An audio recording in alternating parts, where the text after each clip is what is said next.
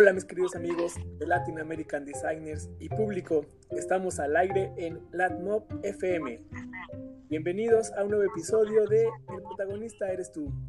Les saluda su amigo Alex Castaño, el Junior, y del otro lado tenemos a nuestra querida Luisa Rivera, la voz del movimiento.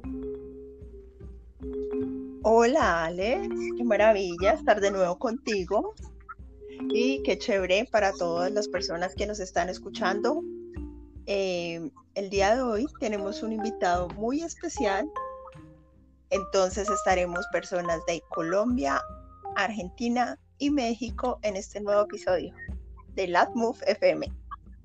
Así es, mi querida Luisa. Bueno, pues espero que ya tengas tu café preparado porque tenemos, como ya lo dijiste, una gran entrevista el día de hoy. Claro que sí. Aquí a mi lado tengo una deliciosa taza de café con una tostión media y da un sabor acidito, una delicia. Por supuesto, cultivado acá en el eje cafetero de Colombia, en Finlandia, Quindío. Bueno, por si no lo sabían, una de las coincidencias que tenemos de que nos encontramos con Luisa es de que tanto ella como yo, estando en México, pertenecemos a unas tierras cafetaleras y desde que nos conocimos tenemos esa disputa sobre cuál es el mejor café, si el colombiano o el de México. ¿Tú qué crees? el de Colombia, por supuesto.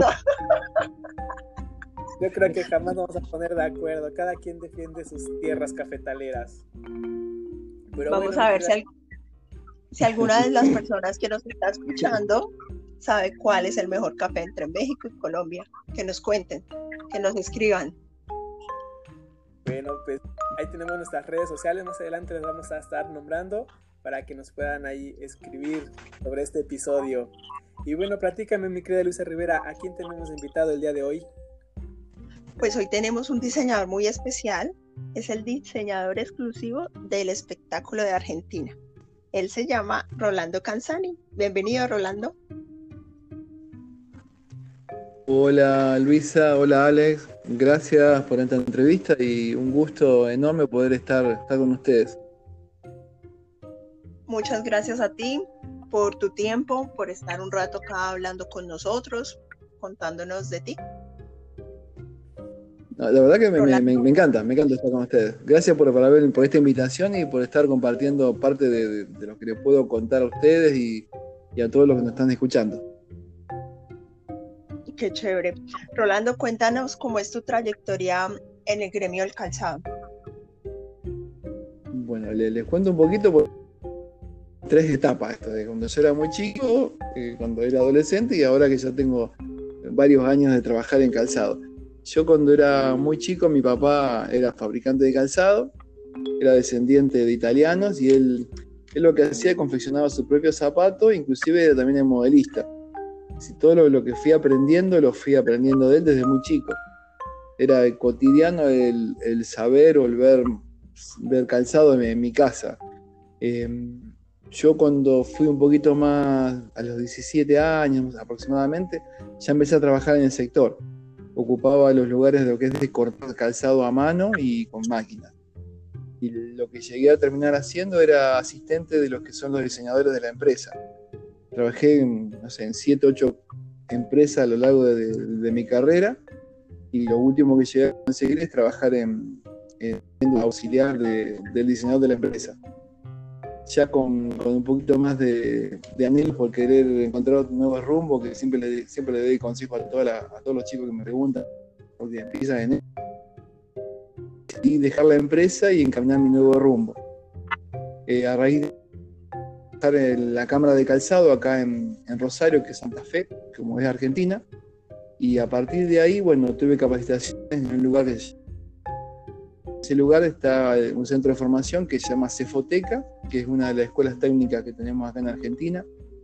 Y me hicieron hice, hice capacitaciones para poder eh, pintar y dar clase, dar clase en el oficio, de lo que yo sabía. Y la, la capacitación en este INTE, de la escuela técnica, fue de cortado, de aparato, y por último de diseño y modelaje. Eh, yo actualmente soy director de la escuela Y aparte de eso, doy clases también, soy docente, en la parte de diseño y modelaje y en la parte de fabricación de calzado. Eso es lo, que hago como, como docencia, lo, lo, tengo siempre incorporado. Y después de y diseñador y modelista de, de, calzado, digamos, yo arranco desde un boceto o de una persona que me viene a, inicialmente a pedir un zapato yo veo la manera de poder entender al cliente y generar lo que él pide y lo diseño de cero. la moldería, con...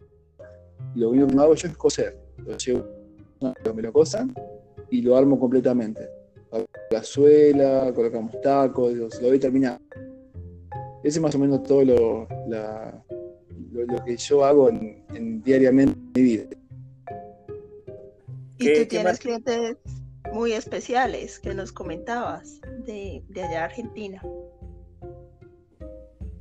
¿En el sector? Sí, que nos comentabas que diferentes artistas eh, diseñas para algunos artistas. Sí, acá en Argentina, como siempre digo, eh, la vida se trata de, tener sueños, es decir, no, no dejar de soñar nunca. Y la vida me regaló poder diseñarle a, personas que trabajan en, encima de un escenario. Por ejemplo, yo acá en Argentina le diseño desde el año 2015 eh, todo lo que sea faja para la cintura y botas a Soledad Pastoruti y a Natalia Pastoruti. Es decir, acá en Argentina son dos, dos chicas que, que, arrancaron de empezar a hacer folclore encima de un escenario desde muy chiquititas y tienen una carrera ya lograda como cantautora y un día me llegó la propuesta de que si yo les me animaba a hacerle a empezar a hacer las primeras botas para el escenario por estaban como cambiando la imagen de, ser.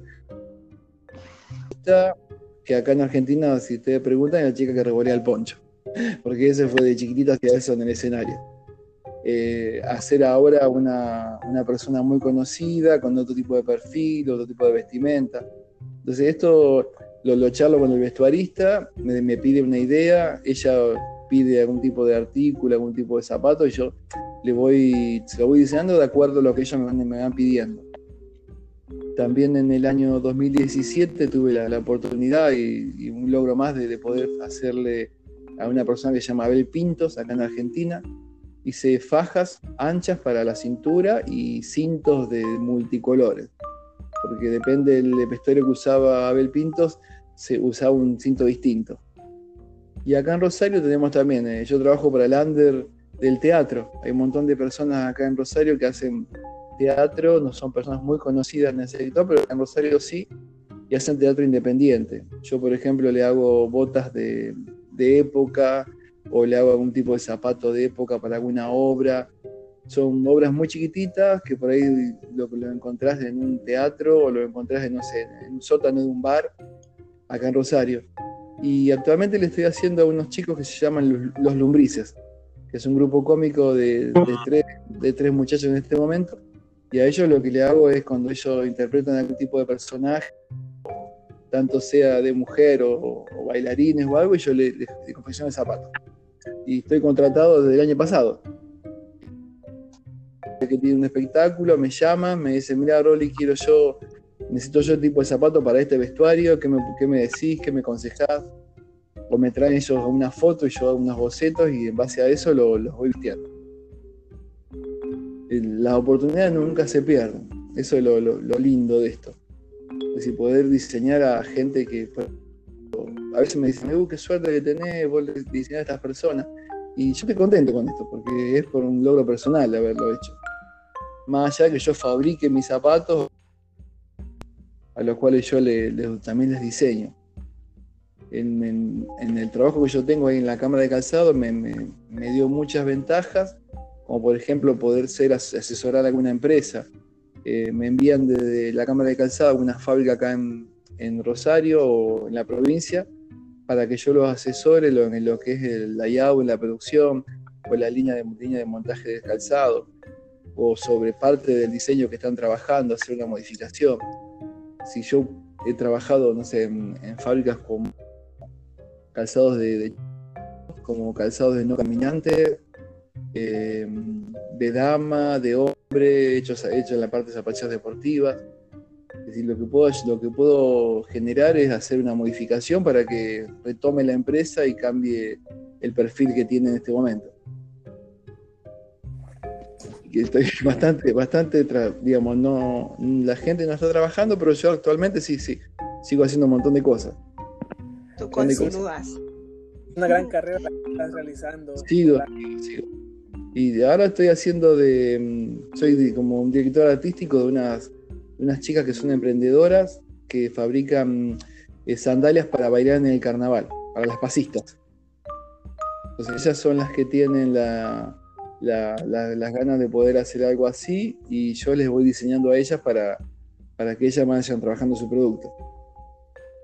Oye, Rolando, y ahorita que, comentas de que pues, mucha gente está parada en cuanto a su trabajo, pero para ti has tenido la oportunidad de seguir trabajando, ¿qué reto es el que se te ha presentado ante los insumos o, o qué condiciones han cambiado después de la pandemia?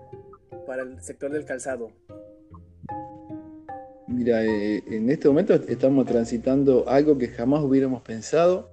Esto es una situación única y que en estos momentos es como, como se dice, cuando vos tenés una crisis, es decir, vos te, reformulás un montón de cosas y, utilizás y trabajás más con el ingenio, eh, tratar de poder conseguir lo mismo con otro tipo de materiales o lo, que se está tardando mucho es llegar materiales de Buenos Aires, de Buenos Aires, que es la capital de nuestra capital, a, Rosario, por ejemplo. Y a Santa Fe lo favoreció mucho al estar cerrado Buenos Aires en una primera etapa, porque Santa Fe estaba más liberado y Santa Fe seguía produciendo zapatos y vendiendo casi todo el país. Eso fue lo, distinto. Eh, lo que sí subió mucho la cuestión de, de materiales, insumos, subieron, el costo fue, se fue elevando, de a poquito, de a poquito pero se puede seguir trabajando. Se puede seguir trabajando con un montón de cosas. Y bueno, mientras igual el, cliente pueda tener la capacidad de adquisición, yo creo que el factor del costo de los materiales pues se va compensando, ¿no? La gente lo puede seguir pagando. Sí, sí eso sí, porque digamos, cada empresa, por ahí yo le el consejo siempre que les doy es que que, por ejemplo, tener siempre un producto que, sea de venta masiva y después tener algo que se venda con otro tipo de precio. Como, como decía, yo también tuve, unas charlas con, la gente de Resultoria que vino, vino a hacer una capacitación acá a la Cámara de Calzado. Ella nos decía que, Gucci siempre ella no, no querían hacer chatitas, por ejemplo. Hacer zapatos muy, muy así comunes no querían. Pero la señora italiana me decía, ma, con la chatita manchamos. es una cosa que me quedó siempre. Dice, no será el primer producto de, lujo, pero con eso se mancha. Entonces sí o sí la tenía que incorporar en, las colecciones. Zapatos zapato más económicos, hacer una, una valerina, una chatita, un calzado súper liviano y súper ligero. Manchar es como, como sobrevivir, como ese es el que da la entrada, ese, ese, ese producto. Sí, sí, sí, eso te, eh, esta persona que nos capacitó, yo en una etapa no, no les conté todavía, pero eh, tuve la, suerte o el privilegio de, participar en tres capacitaciones. En una primera vinieron dos, vino un docente que había sido, eh, que había sido alumno y docente de Arsutoria, nos dio toda la parte de diseño y modelaje. Y después vino una persona que se encarga directamente de dar cursos allá sobre armado de colección eh, armar toda una colección y identificación de productos y poder eh, realizar eso dos veces en Italia que fue una, una, cosa única y para los asociados a la cámara fue una, una revolución esto, es decir, venir alguien de afuera y que te cuente sobre, porque esta persona trabajó en varias empresas, trabajó en Versace, trabajó en Dior, y ella, ella es la que se encargaba de aprobar los, digamos, una veces ve, ve los desfiles y ni te imaginas cómo es el mecanismo de todo eso, de cómo se acepta un producto, cómo que no, que los materiales que utiliza. Y yo les preguntaba, digo, ¿cómo hacen en la parte de diseño? Digo, para calzado. Y son casi 20, 20 a 50 personas trabajando en, calzado, por ejemplo, diseñando. Y la parte de, textil también, otra parte de cantidad de gente trabajando en lo mismo. Pero siempre hay alguien que decide qué es lo que se va a utilizar o qué no, o que se va a sacar a la, a la, pasarela para que lo vean. y te cuenta cómo se llaman las colecciones. Es decir, la, experiencia que te, es como que te cuentan algo que vos siempre lo ves en, ¿sabes? Es decir, la cantidad de desfiles que hay o las presentaciones para qué tipo de público, para qué tipo de nicho de personas. Y sí. Debe ser una eh, experiencia genial. Sí, sí. Sí, aparte contó mucha historia de cómo surge cada marca. cómo, cómo se mantiene el espíritu de, de cada marca o, cómo, cómo, se relaciona el público con esa marca y, en qué se define. Algunas personas se quieren vestir de esa marca o usar esa marca por algo. Es decir, identificación de, con la marca o con el producto que están diseñando de hace un montón de años. Es decir, marcas como Gucci, Dior, no sé, que hay gente que los, los, los sigue, los busca el producto, pero porque por más que cambie el, el nombre sigue siendo el mismo, por más que haya fallecido el titular de la empresa, pero el, digamos, el espíritu de la marca o la nación de lo que querían sigue estando presente siempre. Oye, Rolando, y ahorita entrando al tema de esta inspiración de estas grandes marcas, tú tienes tu propia marca, que por ahí ya te estuvimos ahí stalkeando, estás como Rolando Calzani. Eso sí. Para Rolando Rolando Calzani Calzado, ¿cuál es la esencia? Me imagino que tienes tus clientes cautivos por el cual te están busca y cada vez que sacas un nuevo modelo te buscan. ¿Por qué crees que busquen tu calzado, eh, Rolando? En, mi, propia, mi propia marca, lo que es lo que yo diseño para mi propia marca, es decir, la, busco una temática. En la temática de la inspiración, por ejemplo, eh, con la parte de zapatos para bailar tangos, decir, cada uno de mis zapatos, la temática es que el nombre del zapato está vinculado al diseño. Si por ejemplo, hay un zapato que se llama Libertad. Acá en Argentina hay una señora que se llama Libertad Lablanc y con ella lo que, lo que puedo relacionar con ese zapato es que es dorado y negro. Porque ella en realidad fue... Mm, ay, espera que me, estoy, me estoy acordando de otras cosas. Eh, en relación a esa persona voy diseñando el zapato, es decir, le doy el color porque ella en alguna etapa de su vida lo, le gustó o lo quiso. Entonces voy tratando de mantener esa idea sobre cada uno de los productos.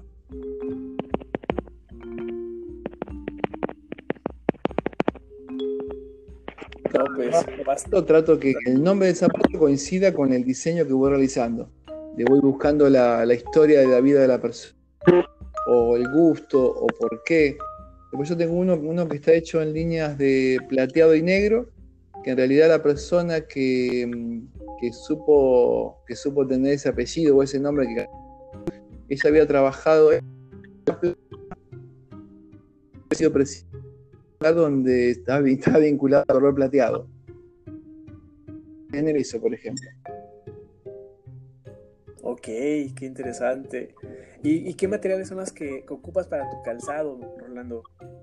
Eh, tengo una línea que es de todo cuero, con fondo de suela en cuero, y lo que sabemos colocarle ahora, que lo último que, estoy sacando es que la suela tenga un inserto, es decir, que tenga incorporado un, material que se llama cromo.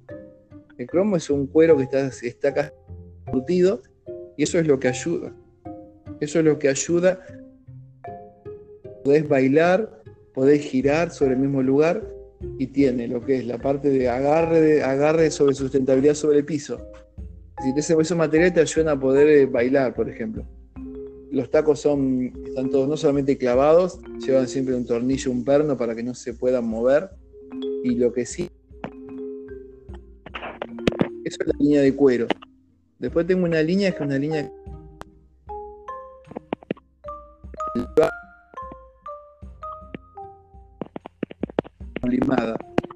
Si yo me, sumo a un programa, genero la silueta de la capellada y ahí voy juntando imágenes y voy armando todo un fondo para el talón.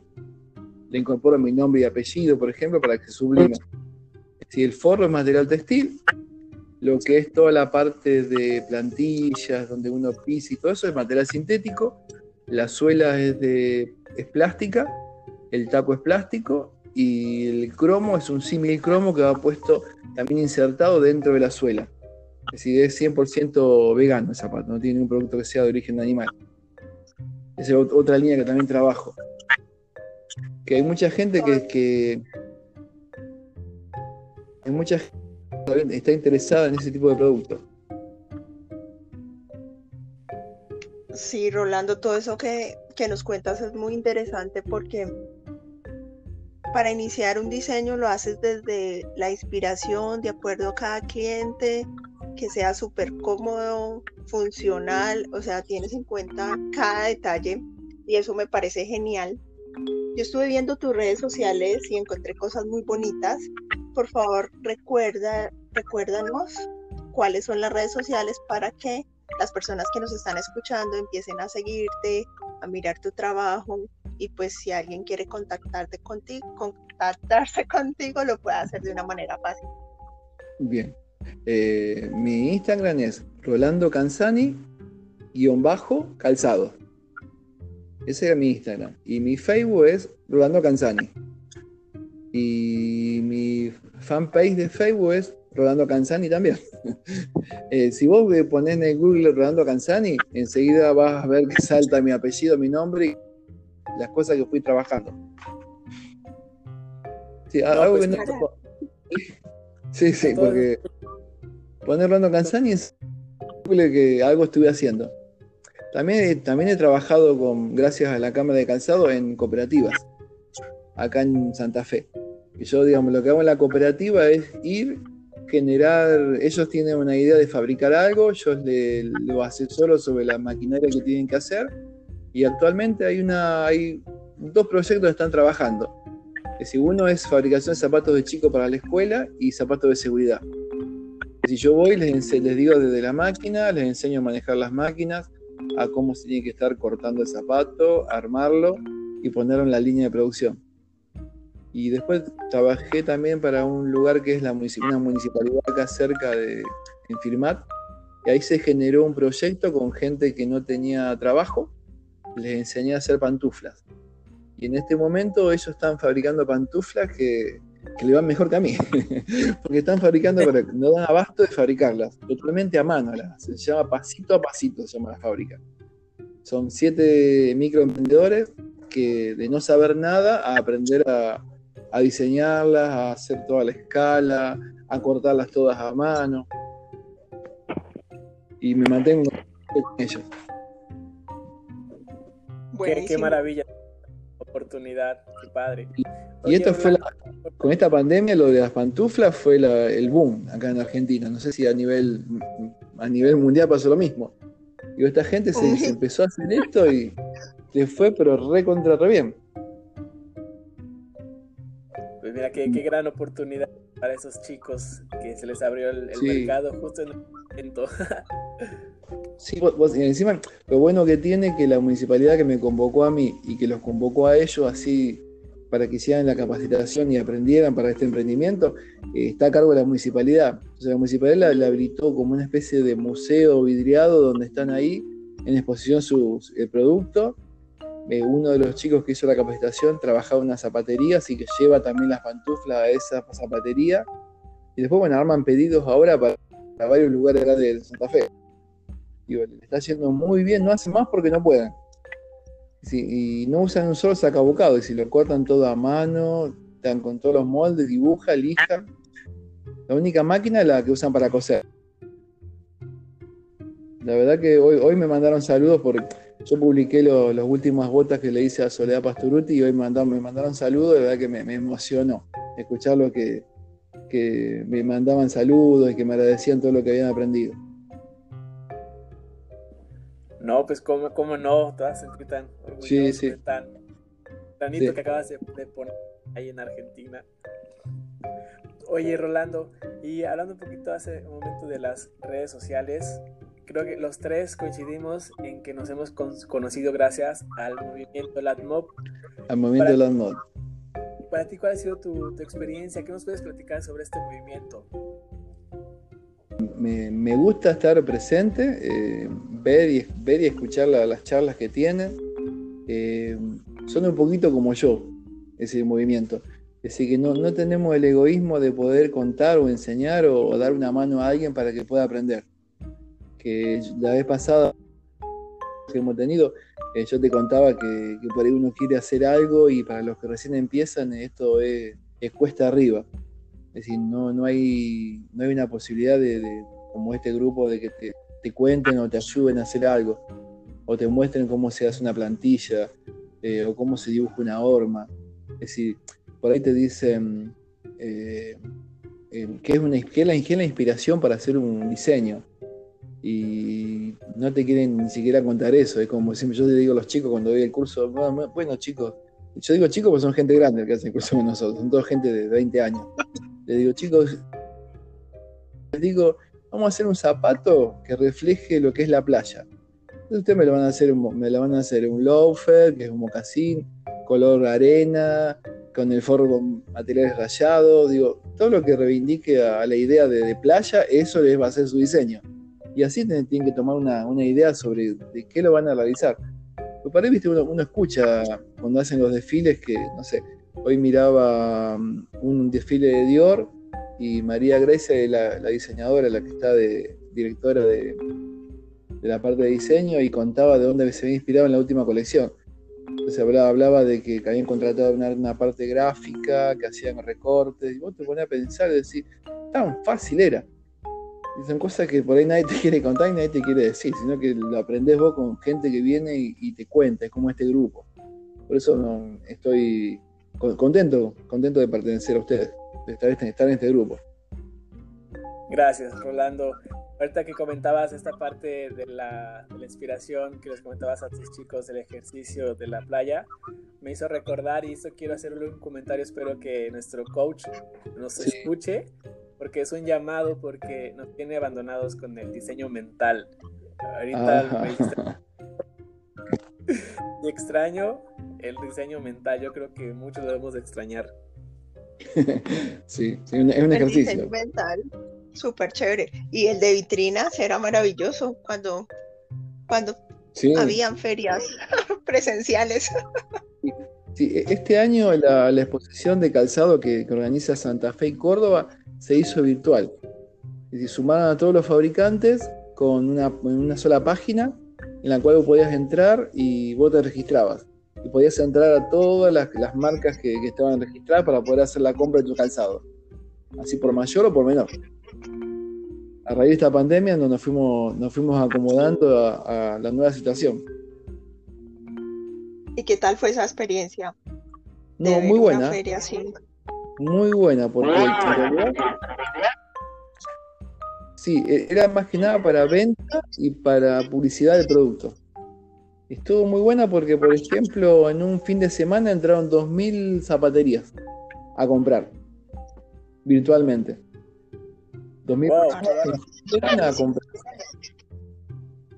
Fue muy buena la experiencia.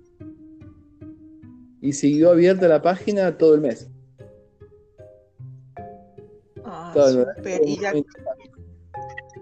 Y, ya, que estamos hablando de compras, Rolando, ¿cuál es el medio para adquirir tus productos, tus diseños?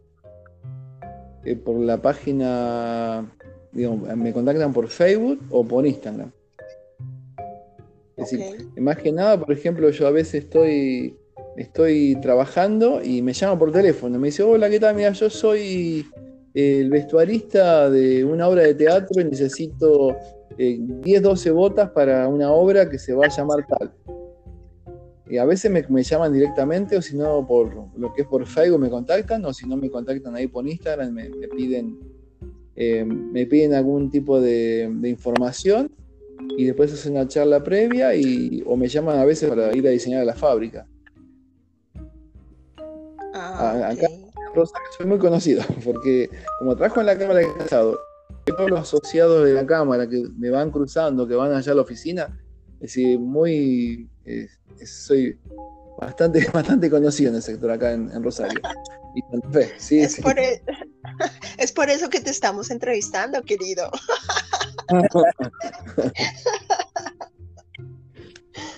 Ah, sí, la, verdad que, sí. Eh, y siempre me gusta contar alguna anécdota de todo esto que me fue pasando.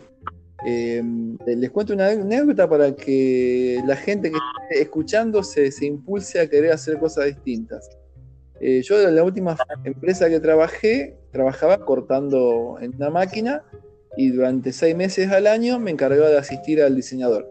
Yo le cortaba, le hacía un molde y tuve la oportunidad de volver a encontrarme en una capacitación con la gente de Sutoria con el hijo de esa empresa. Y decidí decirle que invitarlo al dueño, que era mi, jefe en ese momento, para que venga a asistir a, a conocer la escuela y ver lo que estamos haciendo. Y acaba la anécdota. Entonces le pregunto por uno de mis compañeros. Le digo, mi compañero, digo, Daniel. Digo, ¿qué de la vida de Daniel? Y el dueño me dice, ahí está, en el lugar de trabajo de siempre esperando a jubilarse. Y ah. en ese momento me, me, quebré porque yo trabajaba al lado de él. Digo, si yo no hubiera decidido hacer otras cosas, de querer hacer un emprender, emprender en algo, estaría trabajando al lado de él esperando jubilarme. Eso es lo, lo, lo, que me, quebró así. Que no, hay que quedarse. Sí. Arriesgarse, soñar. hay que Creo que la mayoría de los, del movimiento somos así. Cada uno con su marca, sacándola adelante, arriesgándose, sí, a emprender. Es un reto, pero es, es muy chévere. Sí. Y, siempre... la, ventaja de este momento pues es abrir, abrirnos a más gente y que se puedan seguir uniendo para ir compartiendo y pues la industria del calzado pues pueda crecer porque al menos aquí en México sí puedo decir que está un poco estancada entonces este el poder impulsar esta parte de los emprendedurismos yo creo que ayuda a todas las economías de cada país.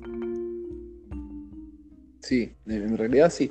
Eh, yo trabajo para muchas chicas que, emprenden, de marcas muy chiquitas que algunas hacen bastante cantidad de calzado por, temporada y otras, por ejemplo, hacen 100 pares por temporada y los venden.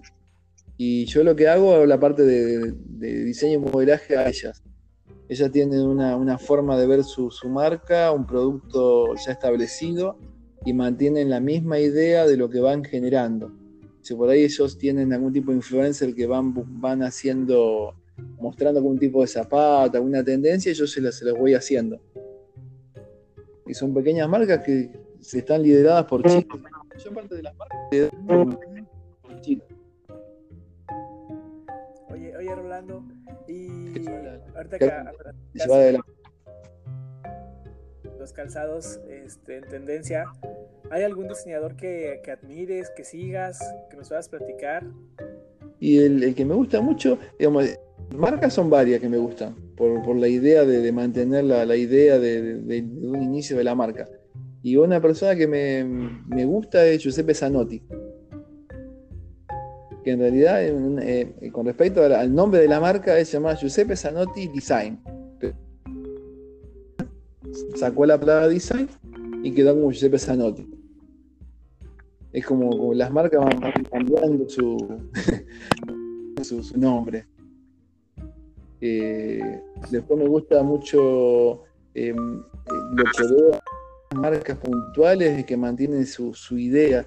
Por ejemplo, la de Gucci, que el símbolo era una sola, era una, eran dos G a un principio y ahora es una sola G. Eh, que va cambiando de mm, director la parte de diseño y sigue manteniendo la misma impronta, el mismo mensaje sobre la marca. Eso es lo, que yo admiro, de va cambiando la, persona que va ayudando en la parte de, cada uno de, los eventos que va sucediendo y sigue manteniendo la misma igual que la marca también.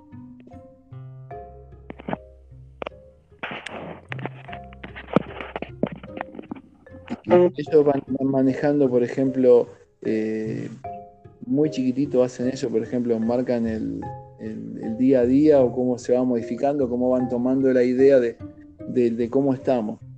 Acá la única empresa que, hay una, una, de las empresas que yo conozco que está cerrada, es la que trabajan siempre dos temporadas adelantadas a lo que vamos. Van trabajando, van haciendo lo que es la, los futuros productos que van a, van a ser originales de la marca. Los demás trabajan, lo que siempre digo lo mismo, cuando vos nombrás a, un producto, una marca y vos sabés realmente lo que fabrica, eh, eso es el logro perfecto. Es decir, te nombran y vos sabés que este producto.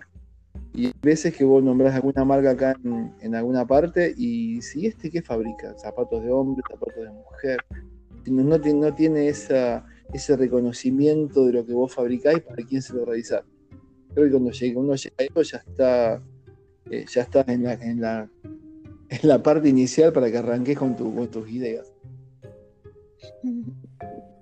Oye, Rolando, eh, para una colección, eh, a tu conocimiento, a la experiencia que has tenido, ¿con qué tiempo de anticipación se prepara una, una colección?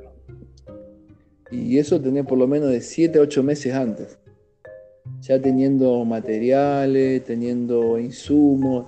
Siempre se, se trata de que, por ejemplo, lo que le ocurre a todos los que inician en esto, si son muy, muy pequeños, por ahí, viste, es mucho más fácil eh, cambiar en el momento de, realizar algo, pero en las empresas grandes, 7 8 meses es fácil porque tenés que tener, eh, por ejemplo, proveedores de un mismo producto, tres.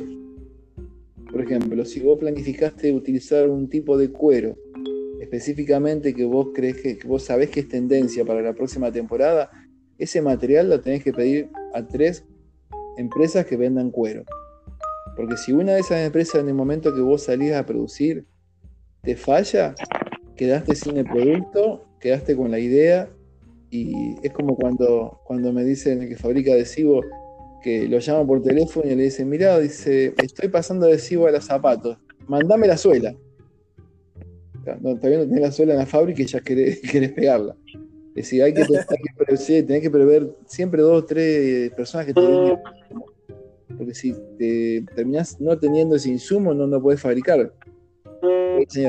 Lo bueno es hacer siempre una prueba de escala. Si vos haces el diseño original, eso pasa por todos los sectores y tenés el, prototipo. Una vez que hiciste el prototipo, se manda a hacer un par por número de cada uno de los del, cada uno del prototipo.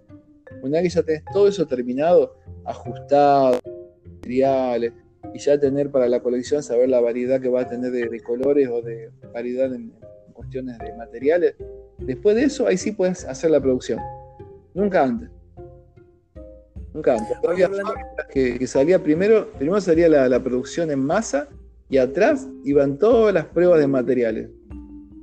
Eso lo he visto yo en empresas grandes acá en Rosario. Sí, sí, vos ves que salía la y atrás iban los zapatitos sueltos para ver cómo salía la, escala. Es decir, el, armado del prototipo. O por ejemplo, en la parte del departamento de desarrollo, eh, la gente en departamento de desarrollo, el prototipo, lo, hay gente que arma a mano. Entonces agarraban y armaban el zapatito a mano. Y cuando llegó el momento de hacer la producción, se arma en serie, en masa, se arma a máquina. Entonces no es, no es la misma terminación un zapato que fue estirado con una pinza, que norma 4 o 5 días, a uno que lo aman en el día y sale, con, sale terminado en caja. Porque hasta esas diferencias se encontraban en, la misma, en el mismo departamento de desarrollo. Si hay cosas que se tienen que hacer a nivel... Sí, es diferente, nada que ver. Entonces venía la gente de... Inclusive si cambian de materiales, se me pasó a mí una vez. Trabajaba por una fábrica acá en, en Rosario se llamaba Mary Rose, y yo le hice una zapatilla, una zapatilla urbana, una sneaker, eh, no muy alta, era media caña.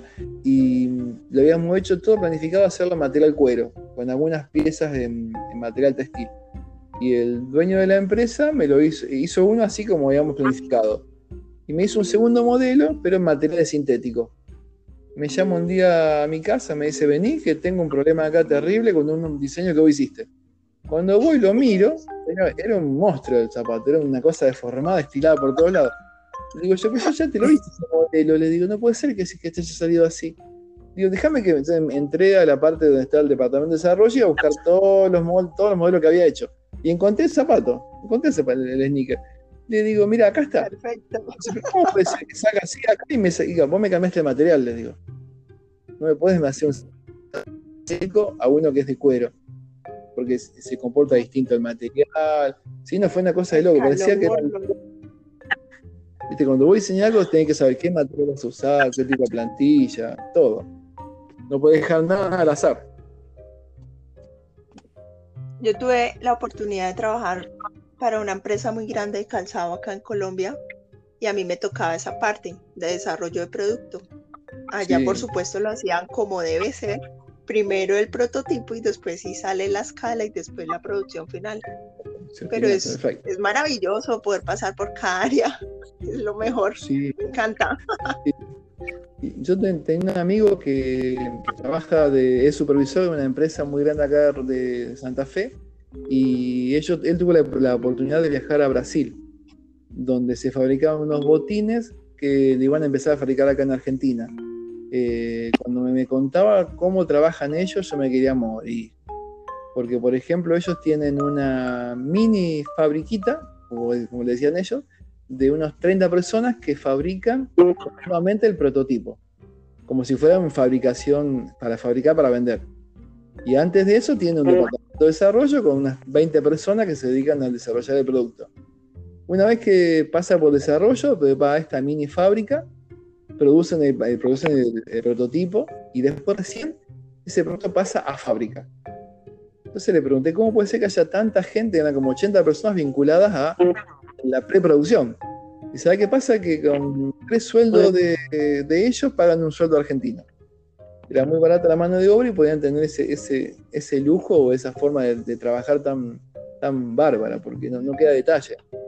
No queda nada, nada que se te escape. Inclusive tiene porciones de... Claro, se ve perfecto todo. Siempre se ajusta, se ajusta y queda como tiene, tiene que ser el producto fundamental eso. Bueno, Rolando, sí. Ya se nos está acabando el tiempo. Ha sido una tarde muy agradable escuchándote. Eh, por supuesto, aprendimos muchas cosas de ti. Muchas gracias, Rolando, por haber aceptado no, gracias, gracias por dejarme compartir. Rolando, eh, les cuento la última.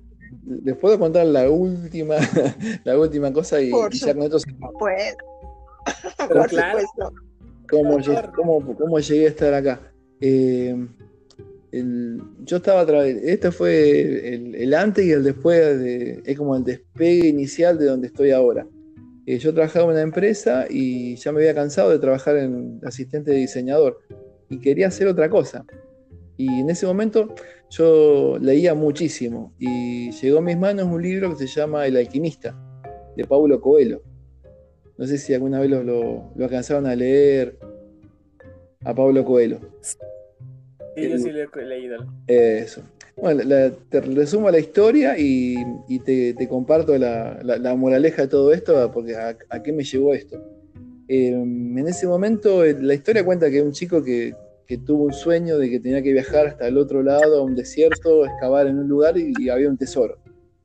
Y hasta llegar a ese lugar, bueno, pasó un montón de cosas. Y una noche de ese largo viaje, una iglesia que estaba en ruinas, debajo de un púlpito.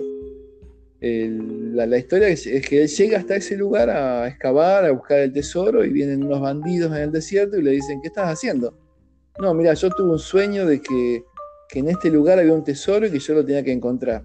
Y, el, y este bandido le dice, mira, dice, si uno es por los sueños que tiene, yo soñé que, que había un tesoro abajo de un púlpito en una iglesia estaba en ruinas. y, no, lo mató ese día porque lo consideró que era una broma, que era una cosa muy, muy chistosa lo que había pasado. Entonces lo que hizo él es volver al lugar donde había descansado esa noche a ver si era cierto. Y ahí fue donde encontró el, tesoro. Y rehizo todo lo que era su vida en, la carrera. Eh, que yo estaba trabajando en una empresa, ya se había agotado toda mi esperanza por, por no llegar a seguir siendo otra cosa y se me cruzó en el camino una persona y me dijo, mira, se están buscando personas para trabajar en la cámara de calzado. Tenés que llevar un currículum. Y yo llevé ese currículum y gracias a ese currículum que llevé, me eligieron entre 60 personas, hubo una preselección, después fuimos 40 y en la última etapa éramos 6. Es decir, Y de a partir de ahí quedé. Y de esos seis que, fueron, fueron preseleccionados, viajamos a Buenos Aires, nos capacitaron. Y, yo tuve la suerte en el 2008 que, que me nombraran director de la escuela. Y en este momento soy el, único que quedó trabajando.